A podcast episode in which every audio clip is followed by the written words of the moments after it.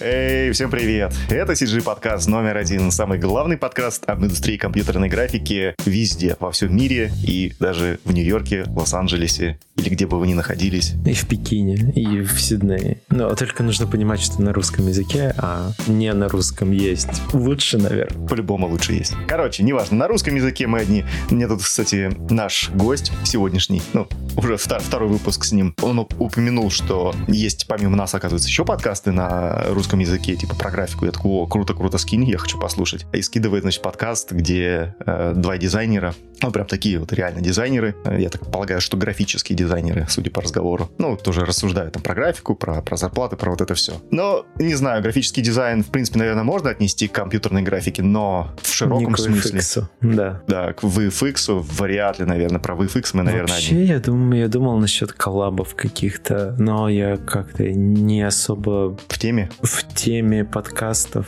э, в целом, ну так, какие-то там слушаю. Я в теме подкастов про графику, я знаю несколько подкастов про геймдев. А какой самый-самый крутой про геймдев сейчас? Ты знаешь? У XYZ неплохой подкаст про игры. Я начинал их слушать, но что-то как-то не зашло. Вот, ну да. Еще я знаю, что как делают игры. Я не знаю, кто это. И «Хочу в геймдев» есть. «Хочу в геймдев» э, я точно слышал про этот подкаст. Кстати, ребята, если вы знаете какие-нибудь крутые подкасты, э, связанные с графикой, неважно, это компьютерная графика в виде там гейм-индустрии, дизайна, моушен дизайна, вообще любой подкаст, который вы считаете нужным, пожалуйста, накидайте нам комментарии либо в нашей группе в Телеграме, он называется CG, под, CG чат номер один, а, либо на Ютубе, пожалуйста, под этим выпуском накидайте нам комментарии ваших, ваших любимых подкастов. Заколабимся. Да, мы обязательно с кем-нибудь, наверное, сможем потрещать. Ну что ж, ребятушки, давайте приступим к прослушиванию второй части подкаста с Артемом на самом деле она даже э, получилась более личная такая, где Артем делится своими какими-то переживаниями, поэтому... Да, мне, мне, кстати, она как будто бы про эти эмиграции, переезды, это уже да, так заезжено, да. это что-то личное, это приятнее слушать. Это всегда, да, лучше. Ну что, поехали. Слушай, а расскажи тогда, знаешь, про историю с выгоранием. Вот это прям наша любимая тема. Мы все когда-либо выгораем. Ну да, я косвенно ее коснулся, когда ты начал говорить, что что я ною, что я не классный. Этот, это вот, э, это именно оттуда и пошло. Типа ты смотришь на Как работу. ты это понял? И вот вопрос, э, потому что это, блин, такая очень эфемерная штука, что ты не понимаешь, выгорел ты или нет. А мне жена помогла, она читает, посоветовала мне эти книги почитать. И там прям э, черным по белому написаны признаки выгорания. Я такой, ну... Я открываю книгу, а там написано «ты выгорел». Ну, заебись, Я думаю. плохо спал. Я, типа, мог лечь, не засыпать два часа, и я в воде как будто. Типа, ты отключаешься, у тебя в башке какая-то херь происходит, ну, типа, куча мыслей, ты очень нервничаешь и проваливаешься в сон, просыпаешься мокрый. То есть я был прям настолько потный, что мокрое одеяло было. Неинтересно ничего делать. Э, влог, например, если хотел делать, я такой, да кому это нахер надо? Например, в тот момент я не выкладывал влог, который вот последний я выложил, где я говорил, почему я не выкладывал влог. Я думал, да кому это нахер надо слушать? Что это за дерьмо?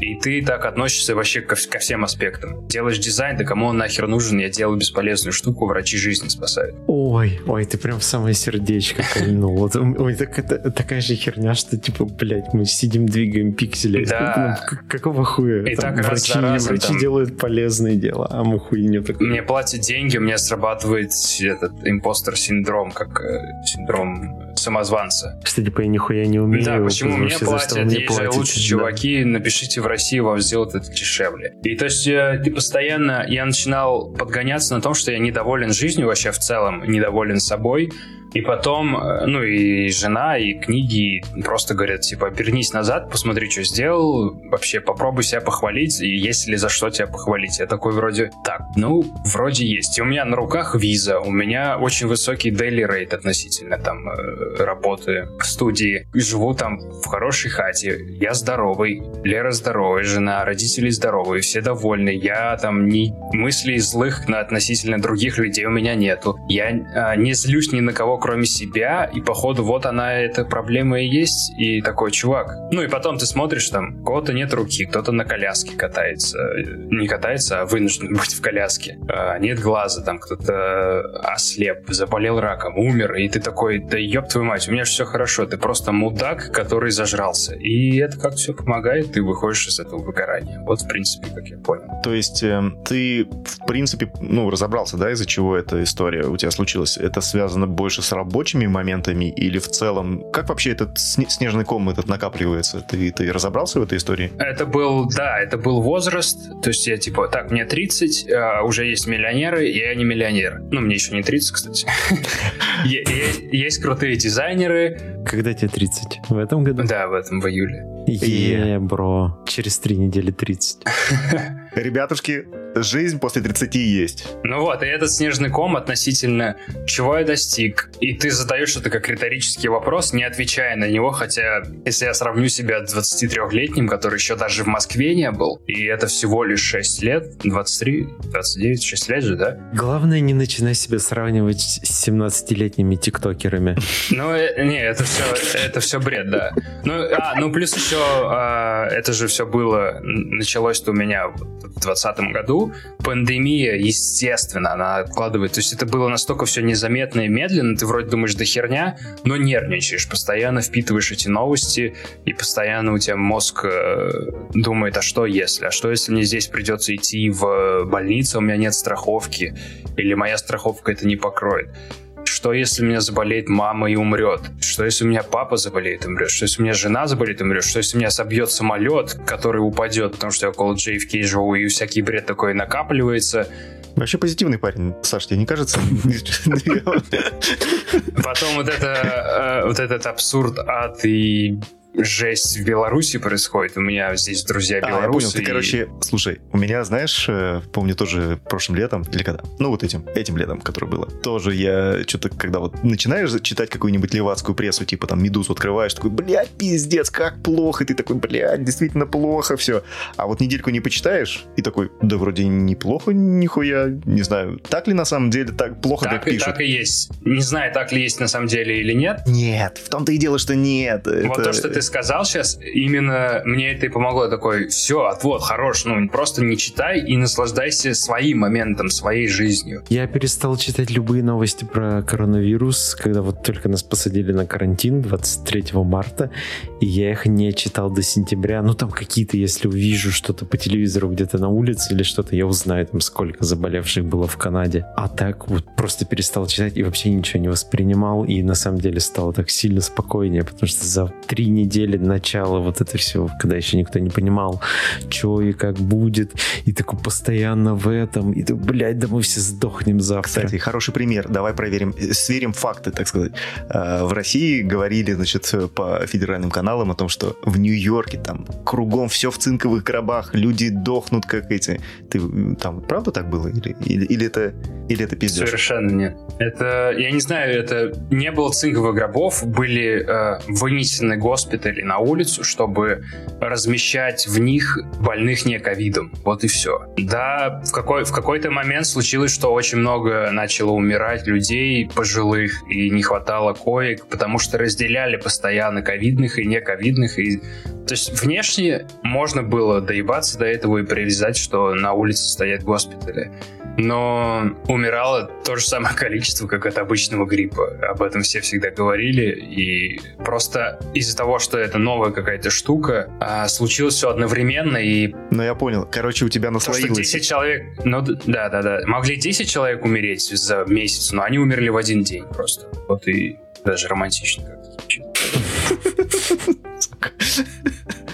Так вот, э, из разряда, как, э, как ты в итоге поборолся с этой херней? Вот, на самом деле, я, наверное, уже последние, ну, большое количество времени прям меня нахлынывает вот эта история, когда, блядь, ничего не хочу делать, отъебитесь от меня, пожалуйста, отъебитесь. Ну, как мы поняли же, это все искусственно, мы сейчас с вами про новости говорили, это искусственный не, не, не, стресс для меня Мы сейчас, был. давай, давай про это. Мы откатаемся на историю с выгоранием и вот этим всем. Не, я имею в виду, что вот эти новости как раз-таки они были причиной выгорания, и это было искусственный стресс. Один ну, да, из... да, да, да, я понимаю. Вот, и я начал, я начал искусственно создавать себе приятные штуки. Ну, типа, чувак, ты молодец, ты из Тольятти, ты переехал в Америку, ты обеспечиваешь двоих человек, обеспечиваешь, ну, помогаешь там родителям, ты молодец, а тебе кто-то говорит, тебе пишут комментарии какие-то, люди иногда пишут спасибо, там, ты кого-то вдохновил, я такой, да бля, я классный чувак. И идешь, как в третьем пауке, такой раскидываешь. Ну, помните, это третья часть первого паука. А он ходил по улице и всем подмигивал, такой классный. Ну, и... это мемная штука, да, мы, мы, мы знаем. И это, это помогает. Позитивное мышление, это настолько банально звучит, но это вот то, что меня спасло. Еще последний влог, который я выложил, он стал как раз вот этой переломной точкой выхода из этой депрессии. Я там мне все пишут, что сумбур какой-то, и так и есть, э, что я там довольно, типа, ною что-то, но вот это... Это пос... вот пять дней назад, да, да, да. Netflix, он... что-то там. Который я скидывал, да. Ага. Но Netflix это я уже назвал, чтобы он, короче, в YouTube ранжировался. Ну, не, понятно. Да, и это стало переломной точкой, я там как будто в... как терапия, что ли, я как будто высказал, что меня тревожило, и сейчас я это опять с вами делаю, за что вам большое спасибо. И все, я как будто, мне настолько легче стало, я сейчас веду два проекта, классные шоты делаю. Я доделываю еще один влог. Я там занимаюсь спортом, очень легко просыпаюсь, очень легко засыпаю. И не знаю, это как будто я, я, я про это слышал, и это, короче, происходит вообще со всеми. И я уже писал в описании для влога. Прочитайте книжку э, этого Синеки «Письма к Луцилию» или к Луцию. Короче, Синеку звали либо Луцилий, либо Луций, и письма были либо к Луцилию, либо к Луцию. Я путаю постоянно. Чувак жил до нашей эры, и он уже все это говнище давно испытал. То есть 2000 лет назад он все это знал. Блин, Синека, Синека. У меня по истории философии что-то был такой. Я, по-моему, даже читал что-то. И он эти штуки, ну, своим там древним языком, но прикольно описывает и про творческие терзания, и про смысл жизни, и то, что, во-первых, смысла вообще нету никакого. И ты, ну, чтобы хорошо тебе было жить, просто выдумываешь его сам себе, и все. И, ну, плюс еще я понимаю, что все, что у нас происходит, это биологические процессы, и некоторым моментом я э, даю осознать, что что-то я могу искусственно подтянуть, что-то я не могу контролировать и так далее. И как-то стало намного ну, вот проще. Смотри, а у меня к тебе, у меня к тебе вопрос. А, это такое чисто просто размышление. Как вы думаете, почему поддаваться искусственным, ну вот этим новостям, которые там, не знаю, не новостям, искусственной грусти, вот этой, которая окружает нас везде, и ты ее впитываешь так легко, ей как будто бы проще, чем под, э, создавать для себя искусственную радость, искусственные причины, чтобы радоваться. Вот типа, над этим приходится думать. Очень простой ответ. Ты говно впитываешь от внешнего источника, и ты не... Это как в Inception фильме. Тебе э, эту идею... А когда ты сам позитивно создаешь мысли, ты подсознательно понимаешь, что ты сам это выдумал. С саму идею ты сам в себе зародил. И ты не веришь ей, потому что ты такой так это же я сам себе сейчас накручиваю. А когда тебе со стороны накручивают, ты такой... Мы же изначально, когда с кем-то незнакомым встречаемся, мы думаем, что он лучше нас. Ну, по крайней мере, ну, я да, так думаю. Да, да, да, да. То же самое вот с этим говном. Ну, то, что... А, я ну, я не думал пришло, может быть, это подкаста, что ты лучше меня. М-м. Ну, типа, что его, его кто-то другой сказал, значит, он точно шарит в этом. Да, раз он это типа, сказал, он это обдумал и шарит. А может быть, просто пизданул и пошел дальше. А, а может быть, он просто Артемий Лебедев.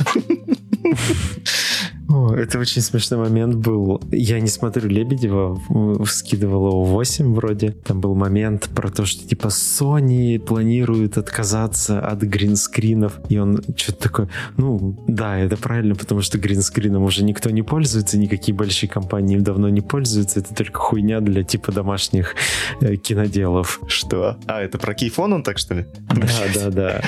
Ну не, ну он эксперт, ему можно доверять. Он, он во всем Он во всем шарит, особенно в нейросетях. Э, о, кстати, как э, в целом в motion дизайн тусовке к студии Лебедева относится? Да кто как. Я раньше плохо относился. Сейчас я слушаю его вот эти дебильные новости, и почему-то мне... Мне нравится, что я с ним лично не общаюсь, но некоторые вещи, которые он говорит, во мне отзываются, некоторые совершенно нет.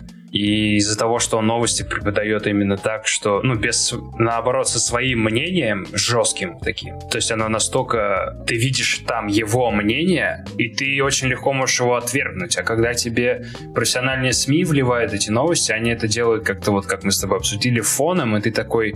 Ты начинаешь задумываться, принимать эту новость, а тут чувак... Они нейтрально это делают, да. и что ты сам можешь туда красить и ты, себя, И да. ты встаешь на чуть... Ну, э, как-то создаешь ее искусственно. А тут э, чувак синей башкой, ему за 50, но он не всегда говорит адекватные вещи, ты это говнище слышишь и... А, ну ты такой, типа, ну да, здесь я могу отфильтровать, это типа хуйня какая-то. Ну да, такой, так он долбоеб, окей, я не буду это слушать. Вот и вот, проще. кстати, интересная тема про критическое мышление. То есть э, какую-то информацию, которую мы воспринимаем извне, мы не подвергаем ее критическому мышлению. Типа, ну, а, ну, рассказали, значит, так и есть. Это как, типа, ну, не знаю, там, телевизор смотришь, да, бабуля какая-нибудь.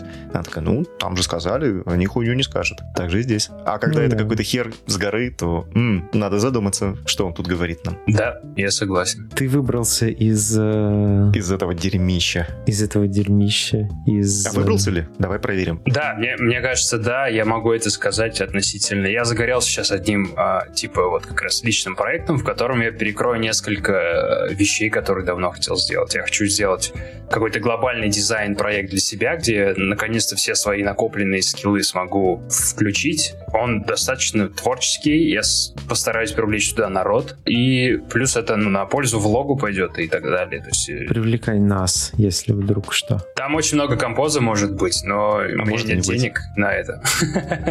Я, кстати, для этого проекта заказал тоже себе этот э, хромакей, стойкий свет, и я попробовал сделать этот, как это называется, virtual set. Ну вот про то, что вы говорили. С телефона я подключил телефон к Unreal, и получилось это пиздос, как круто. Я просто дома это, это так, сделал. Когда такие, кажется, сложные технологии получаются как-то на коленке, ты mm-hmm. такой, ебать, 21 век, наконец, я, я такой, блядь, инженер. Мамкин.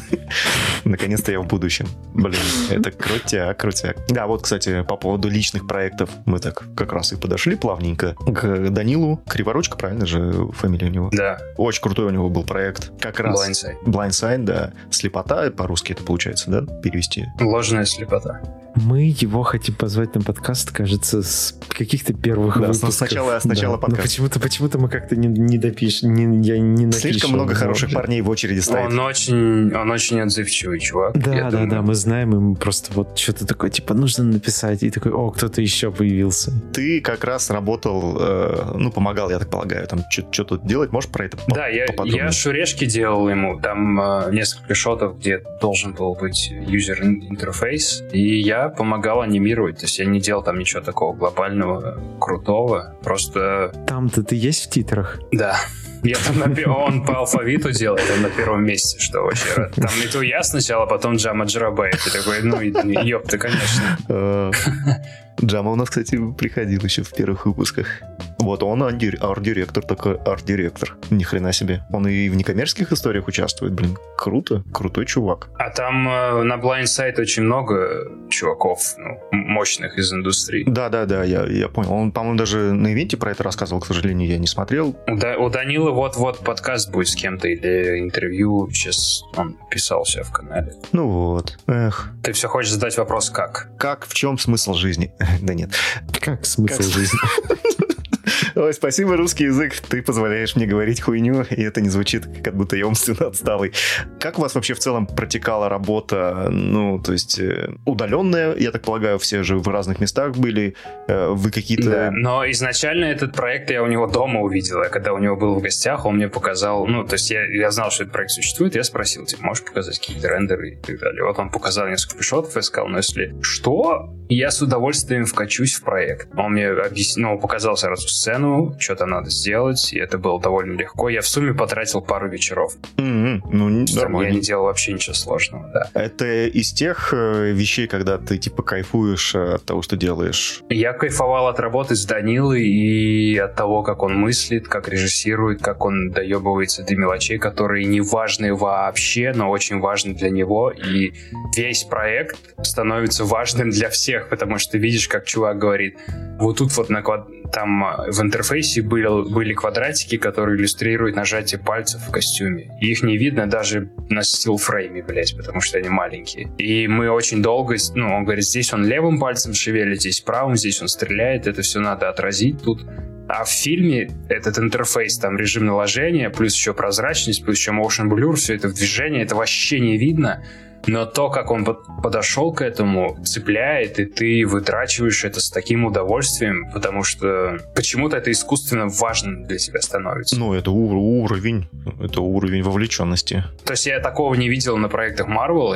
То есть, а, еще же я сравнивал это и одновременно с этим делал для Максона в студии Perception. Я делал... Э... Максон это который с Cinema. Это Cinema, да? Да, я для них делал... Там надо было сделать 5 видеоуроков относительно фичей Cinema, короче. Эксплейнеры, почти что. Ну да, и типа Perception это делали на бартер с Максоном, что они им лицензии дают на, там, на 10 машин. И они этот проект сливали, вот, а, его изначально начал делать интерн, который бесплатно работал. Естественно, он, ну, Идеи были хорошие, но... Воплощение так себе. Да. И меня в этот проект засунули, я такой, а можно сделать так, можно сделать так, вот рефы, смотрите, модные какие штуки. И в итоге проект оказался, ну, таким... Да, и я там в нем есть, и эта штука, которую я делал, она была в 21 версии, когда запускаешь 21 версию, она на главном экране, блядь, висела у всех, у кого есть Cinema. И там висела эта работа, которую мы делали, Five Senses называется. И мне так было за это стыдно. И потом вот я работаю с Данилой, который вот так вот подходит к работе. Я думаю, почему везде так нельзя делать? То есть, с одной стороны, тут такой мощный, классный продакшн. Ну, не каждый проект может делаться сколько? Три года? Шесть лет? Сколько он там делался? Ну, там много, там. да. Но я имею в виду подход к этому. Они к этому отнеслись как, ну, типа, проходная штука, сделает интерн и вот этот вот русский иммигрант. Пусть... И это мне так обидно от этого стало. Ну, типа, я пришел в дизайн, и это вроде как, конечно, жесткая коммерция, но я в нем часто вижу творчество, и хочется делать какие-то важные вещи. Мы не спасаем жизни, как мы уже поняли, но хочется что-то... Э, Делать их хоть чуточку лучше. Да, стоящее. А когда это превращается вот в такую откровенную коммерцию и в использование труда, скучно и... И у меня подгорает. Да, я чем-нибудь своим займусь. Вниже живота чуть-чуть. Там.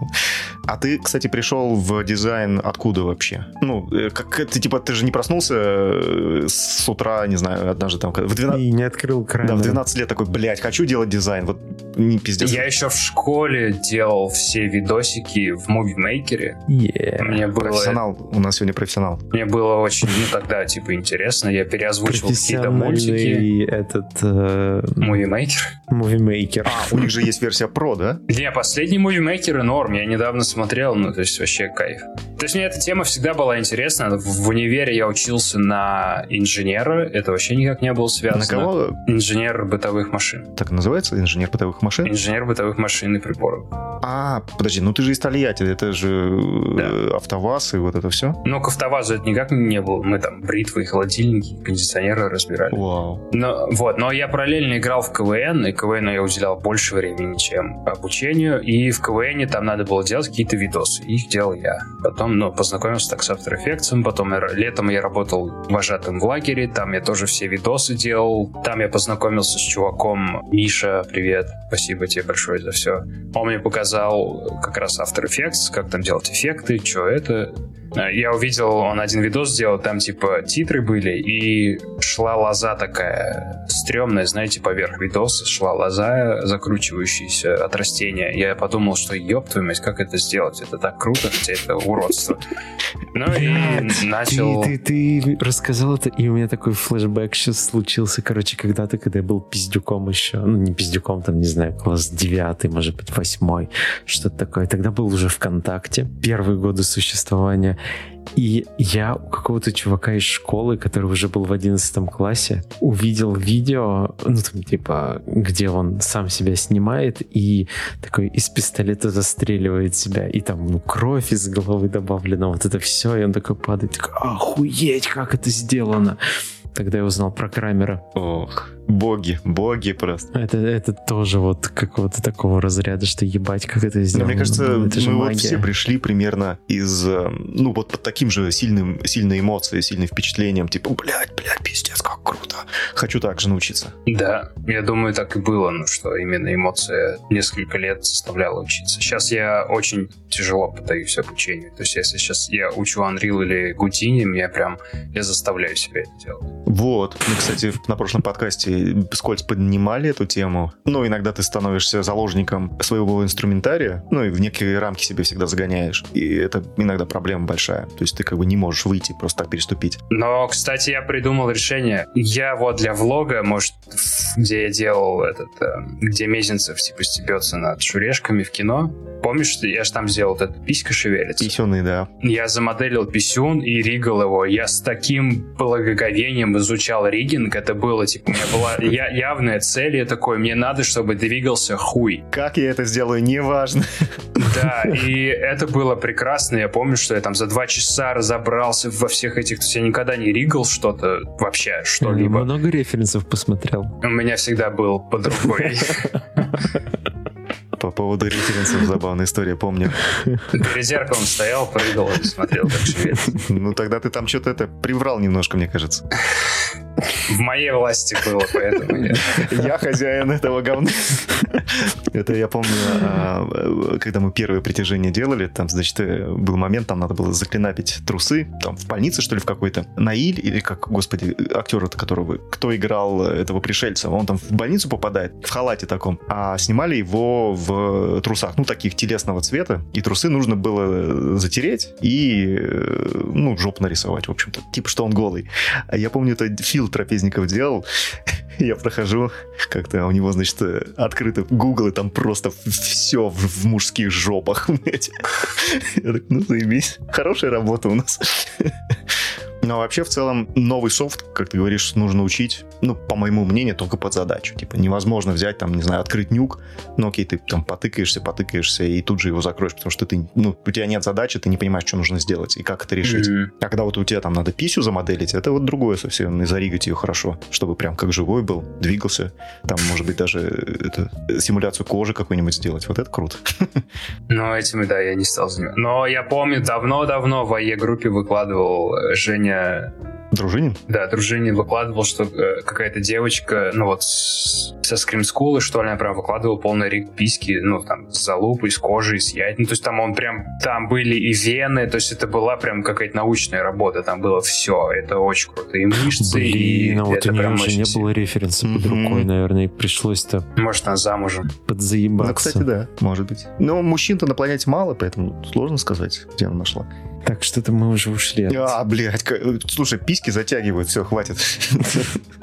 Я могу про фриланс быстро рассказать. Как раз я, Давай. чтобы у вас потом возникли вопросы, я хотел про это влог записывать. Как раз вы это спросите. Короче, фриланс в Америке отличается от русского тем, что фрилансеры до пандемии всегда на студии должны были появляться. Ежедневно или у них там было какое-то расписание? Нет, ежедневно ты ходишь как сотрудник. Смысл тогда фриланса? Типа ты не привязан к А, работодателю? ты типа можешь менять студии часто и на Да, проектах да. работать. Бля. да. Ты поработал три месяца там, пять там и так далее. Но у нас вот, например, где я в Perception работал, был как раз-таки пермалансер. Он на ставке работал, ну, то есть по своей ставке он работал год почти. То есть он там эту неделю он пришел, эту нет. Но из-за того, что рейд большой, то есть его могли где-то там подключать, где-то отключать. Вот. И зарабатываешь ты, естественно, больше. То есть, например, у меня студия, когда работал, это примерно после налогов выходило 250 долларов в день. Сейчас у меня рейд стоит, ну, я, когда начинаются переговоры, я ставлю 1100 в день. Ну, обычно снижается цена до там, 800, до 600, вот так. Я работал вот в этом промежутке. Ну, 600 я ни разу не работал, кстати. Был минимум 700, и 900, 900 был максимум. Но с этого я заплачу налогов 30%. Ну да-да-да. Мне сейчас меня должны научить, как там это все списывать. Но, тем не менее, если хорошо работаешь и много, можно прям э, заработать и там Ну, пару месяцев не больше. работать. Да, Ну намного. да, даже с учетом того, что ты там весь со- соцпакет, это, конечно, да. А как ты ведешь переговоры? Ну, у тебя есть какие-то помощники или ты сам вот прям... Сам, ну, в моушен дизайне просто же еще то, что у меня вот есть шоурил и CV, в котором указаны проекты. И вот как раз PDF с NDA проектами, некоторые, которые я могу именно показывать. То есть я с продюсером высылаю ему документ, он подписывает NDA такой же, как подписал я, я им показываю проекты. И М, в этом плане круто. И тут существует такая тема, как hold и booking.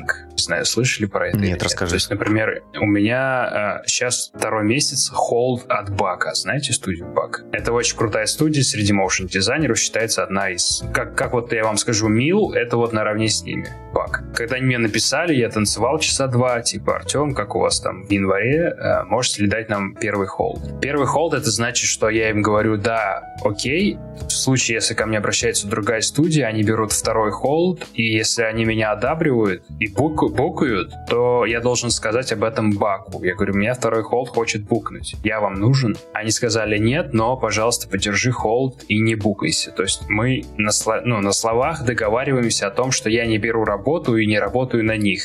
И я теряю в бабках очень сильно. А как э, а- отбивается это потом, в смысле? Да, потом они меня могут букнуть. Вот они э, есть холл на два месяца, и они меня могут забукать на две недели из этих двух месяцев. Все работают там. То есть я примерно, я всегда в ожидании, что у меня будет работа. Но если они понимают, что такие, а, ну нам твой холд на этой неделе не нужен, можешь отдать второй холд той компании, которая тебя готова забукать. И в, вот в эти два месяца я могу поработать на три компании, имея холд, первый холд, Блядь, как э, который... Это, это сложно, но держится, ну, типа, понимаешь потом. Идейно Это очень хорошо, да. круто. Да, да, это клево. Это прям дисциплинирует. Э, Не только тебя, а заказчика именно. Да, и Данил Криворучка меня научил, что, ну, типа, first, first hold always for your own. Типа, ты всегда держишь себе первый холд, тебя спрашивают, у вас есть первый холд? Такой, нет, второй. Ну и продюсер всегда понимает, что первый ты для себя держишь для безопасности. Но когда, например, компания вторая или третья, у них второй и третий холд, и они к тебе одновременно обращаются, ты можешь competition начать прям по почте. Ты присылаешь двум продюсерам в одном письме, чуваки, вот они меня хотят забукать. Они такие, мы тебя букнем за, там, за тысячу баксов. Они такие, блядь, нам И нужен и они сильнее. начинают драться На за ножа тебя. причем. Но такое бывает редко. У меня ни разу такого не было. Но я слышал, что иногда, типа, чуваки, ладно, мы больше заплатим. Они такие, ну, давай, окей. И ты уходишь э, к тем, кто больше платит. Блин. Но если ты дал кому-то первый холл и потом побрил их, то говорят, что тебя продюсеры в черный список вносят и ну, распространяют. Подожди, подожди. А первый hold, вот я не совсем... типа в первую очередь ты будешь работать на них, в первую очередь, если появится А работа. потом, типа, ты говоришь, что отказываешься, и они такие, блядь, ну ка- come on, у нас же первый hold. Вот это так, типа, да? Да, да. А, Это, это именно так. ну не, ну это мудацко тогда. И если есть такие правила игры, то согласен здесь. Да, то есть это эм, для продюсеров. У меня в декабре было, что меня забукали на три недели и попросили первый hold на еще одну неделю после. Типа, если нужны какие-то будут Доделки. правки, Мгм. да, то есть мы тебе платить ту неделю не будем, только будем платить тогда, когда нам будут там делать правки. Поэтому им выгоднее держать сотрудников студии, которые типа получают минимальную зарплату и всегда работает и всегда делает эти правки. Ну, просто потому что они платят ему не, не 800 долларов в день. Ну, потому что они ему платят всегда, да, в праздники и так далее. То есть в праздники я же не могу зарабатывать. Но мне легко, это я сейчас с русскими заказчиками еще работаю. То есть в американские праздники я работаю на, на русского фрилансиваешь, да, типа на, на стороне. Да. Такой, пацаны, они про это ни хера не знают, так что все нормально. Но для России у меня рейд ниже в два раза, потому что я на русской ИП принимаю. Ну, это понятно, да, они бы заебались, блядь. По твоему рейту платить американскому. У тебя уровень получается где-то между средним, да, арт-директором и лидом, я не совсем понимаю. Да, но у меня последние несколько проектов я был прям официально, было написано в, в инвойсе, что я lead motion график. Ну, то есть э, лид э, может э, как фрилансер в Америке, в Нью-Йорке претендовать, ну, типа, вот на такую сумму примерно, да?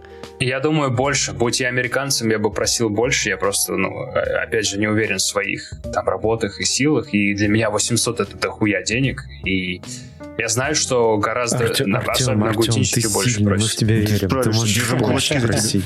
Смотри, давай мы через полгода записываем еще один подкаст, и ты говоришь, что твоя ставка это вот минимум тысяча долларов. Бля, ну мы не запишем через полгода. Я знаю, что у гудинщиков и э, арт-директора и VFX-артисты у них прям гораздо выше. У них типа 1300-1400. Бля, я, и- и- честно сказать, я в шоке. Ну, то есть я... Вот я, когда, блядь, куплю видеокарту, начну учить Гудини. Думаешь, это тебе поможет зарабатывать 1300? Ну, просто в Гудине, в Гудине не такой порог вхождения, как в АЕ или в Синьке. И там э, motion Там вообще порога который нет, там, блядь, полгода... пропасть сразу. Ты хуяк, ты права, Да. ты Просто, и летишь. просто заходишь и падаешь лет пять вниз, а потом такой и постепенно начинаешь выкарабкиваться Но вверх. это, видишь, потом окупается. Да, да. Какие еще особенности э, фриланса в Америке? Подожди, то есть ты, получается, как фрилансер, но ты не работаешь напрямую на заказчиков, ты работаешь все равно через студии, правильно я понял, да? Через агентство или студии, Ага. да. То есть так, э, как, как в России фрилансить не получится? Или ты и в России тоже через, только через студии работал? То есть напрямую никогда? Ну, сейчас напрямую работаю. А, мгм. Но тяжело в России даже выйти. То есть, ну, не то, что даже в России очень высокий уровень агентств рекламных и так далее. То есть я... А в чем э, есть как, какая-нибудь, э,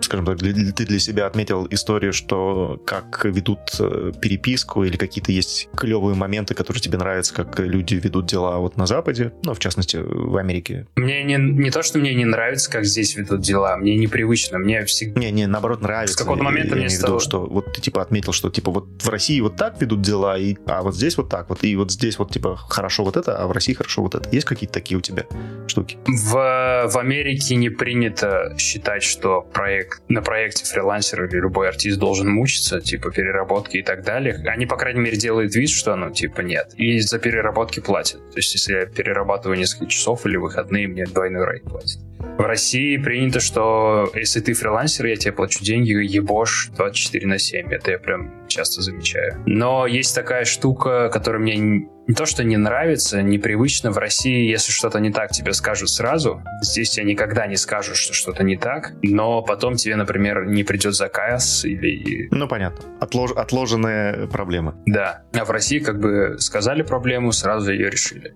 Ну и еще уровень продюсеров в России гораздо ниже и менеджеров, чем здесь. Да, вот про это Арман В часто говорит. России вот последние не- несколько лет я там один-два продюсера, с которыми я обожаю работать. Digital Lab есть такой Денис Леваков, вот с кем я в Австралию летал, это потрясающий человек. Ну и в ЖШ все чуваки тоже очень хорошо менеджерят. А так э, часто в России было, что продюсер не шарит, но из-за того, что в продюсеры идут люди ну, более коммуникабельные, что ли, и более уверенные в себе, такие все, сейчас все порешаем. Дизайнеры и IT-специалисты, мы же более закрытые люди такие. И эти продюсеры часто давлеют на них своей наглостью, даже если они не секут в теме, они такие, ну ты сделай, я же тебе плачу, и вот, вот эта вот эм, такая риторика мне не нравится часто. В Америке такого нету?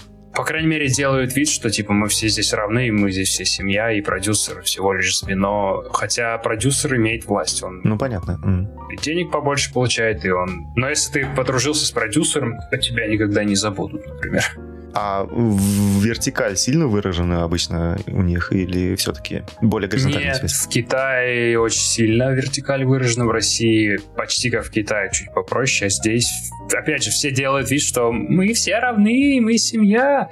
Но когда, типа, мы семья, а родители получают больше, ты такой, что-то мы хуевая семья. Ты просто нелюбимый ребенок в семье. И знаю, что здесь нет прям прямой угрозы там боссов и начальников. То есть, например, в Perception у меня всегда было со мной боссы общались как со, ну, типа, чувак, а мог бы ты сделать вот это или вот это, пожалуйста, там. Ну, то есть нормально, не было приказного тона. Я знаю, что в крупных студиях, э, с кем общался, вот в Мил и в Бак, иногда жалуются, что продюсеры себя ведут, с, э, особенно с новичками, типа, это мы вам здесь нужны, а не вы нам. Мы сейчас, типа, ручку поднимем, и Man vs. Machine или Мил и так далее сбьет, сбегутся куча индусов и будут здесь бесплатно работать, так что не выебывайтесь. Вот, я знаю, ну, лично не встречал, но вот То есть у вас, получается, конкуренция достаточно сильная. Становится, да, очень, потому вот как раз-таки порог вхождения в After Effects и в э, синему очень простой. То есть меня сейчас, наверное, сложнее заменить из-за там насмотренности, опыта и Ну, так понятно, далее. Здесь опытным чувакам быть проще, кстати. Новичком в Америке быть тяжело, в России легко, потому что работы много, Низкоквалифицированный. и ты конкуренция виду, не да? очень большая. Да, то есть ты, ты можешь любого БМщика, там, продающего варенье, ему делать эксплейнеры и так наработать. И Кому этих ты- денег тебе будет хватать, продаешь? Что? БМщик? Что? бизнес-молодость. Блять. А. Это отдельная секта людей, заказывающих эксплейнеры и новенькие чуваки очень хорошо Ты так себе квартиру купил? А, нет, нет, нет. В чем твой секрет? Ну, я... А, а, одна серия роликов у меня была для какого-то чувака, там было что-то около финансовой пирамиды, но мне тогда было насрать. Но, и, слушайте, купить в Тольятти квартиру не так сложно, как вы думаете. Не знаю. Стоило порядка двух миллионов, поэтому... А, не, ну 2 миллиона нормально, наверное. По тем деньгам, наверное, многовато, но в целом подъемные. Ну, скопить за год, да, можно вполне. Поэтому что здесь особенного нет. Это не 15 миллионов. Ну да, а, вообще ни разу. Я хочу пописить, но не могу это сделать. Я тоже очень. Все, класс. Спасибо большое, что позвали. Было, Было круто очень интересно, очень круто, очень тепло. Нежно, любезно. Пожалуйста. И, и с юмором. Давайте, ребята, спасибо, что позвали. Пока-пока. Подписывайтесь на отводов влог. Ссылку никогда мы не добавим на описание. Блять, пользуйтесь гуглом. Come on, ёпта.